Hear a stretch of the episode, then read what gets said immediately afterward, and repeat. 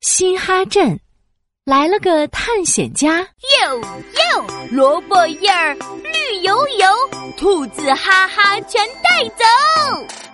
雨后，一道彩虹横跨在天上，兔子哈哈在彩虹下拔萝卜呢。一只野狼走了过来，你好，我是伟大的探险家野狼先生，请问这是哪里？哇，探险家，这听起来就很酷哎！嗨，你好，我叫兔子哈哈，这里是嘻哈镇。兔子哈哈激动的问：“嗯，野狼先生，你都到过哪些地方探险呢？”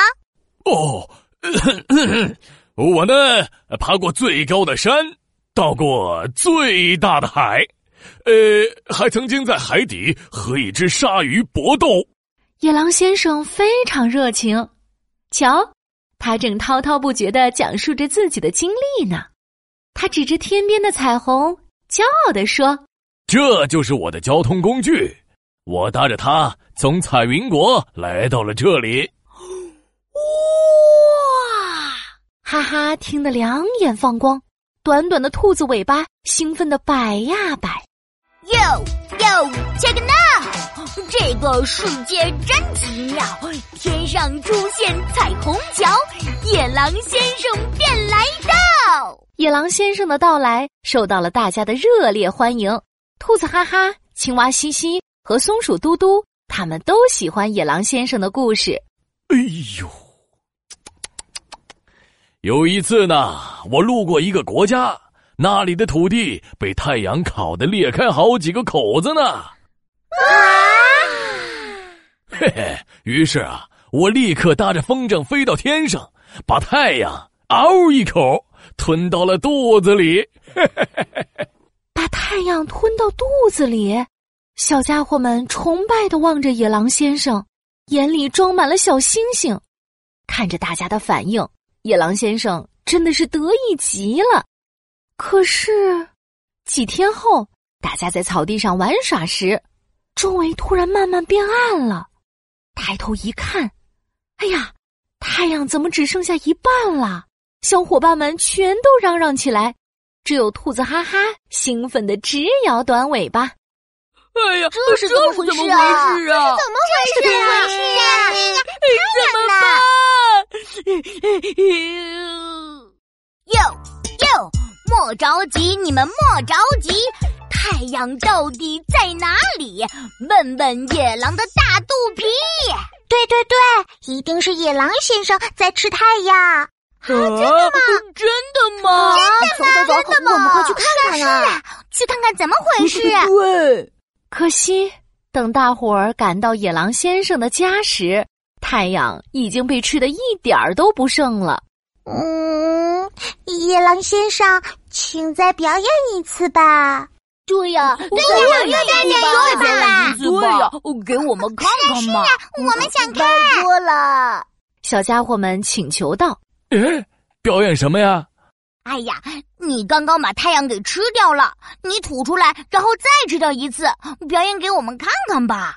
啊，这，啊，这。这这这这，野狼先生吞吞吐吐的，好久也说不出一句话来。哇，我知道啦！西西突然叫了起来：“嗯，太阳是不是已经变成了粑粑？”松鼠嘟嘟一下急了：“啊啊！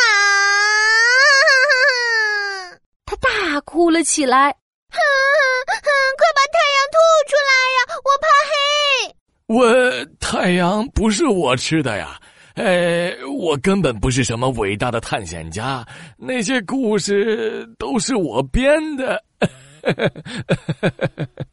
野狼先生只好说出了实话，可太阳怎么不见了？这可怎么办？好几个小家伙哭了起来，他们哭成了一团。突然，一缕光线。从窗外跳了进来，周围又开始变亮了。啊，是太阳！小家伙们兴奋地冲了出去。啊，太阳回来了！太阳回来了！太阳回来了！太阳回来了！呃，哈哈哈哈哈！刚才呀，是月亮把太阳挡住了。老鼠镇长正好路过，他笑着解释道：“这就叫日全食，是一种很罕见的天文现象呢。”就在大家认真听讲时，野狼先生悄悄离开了。原来，野狼先生长相凶恶，走到哪里都不受欢迎。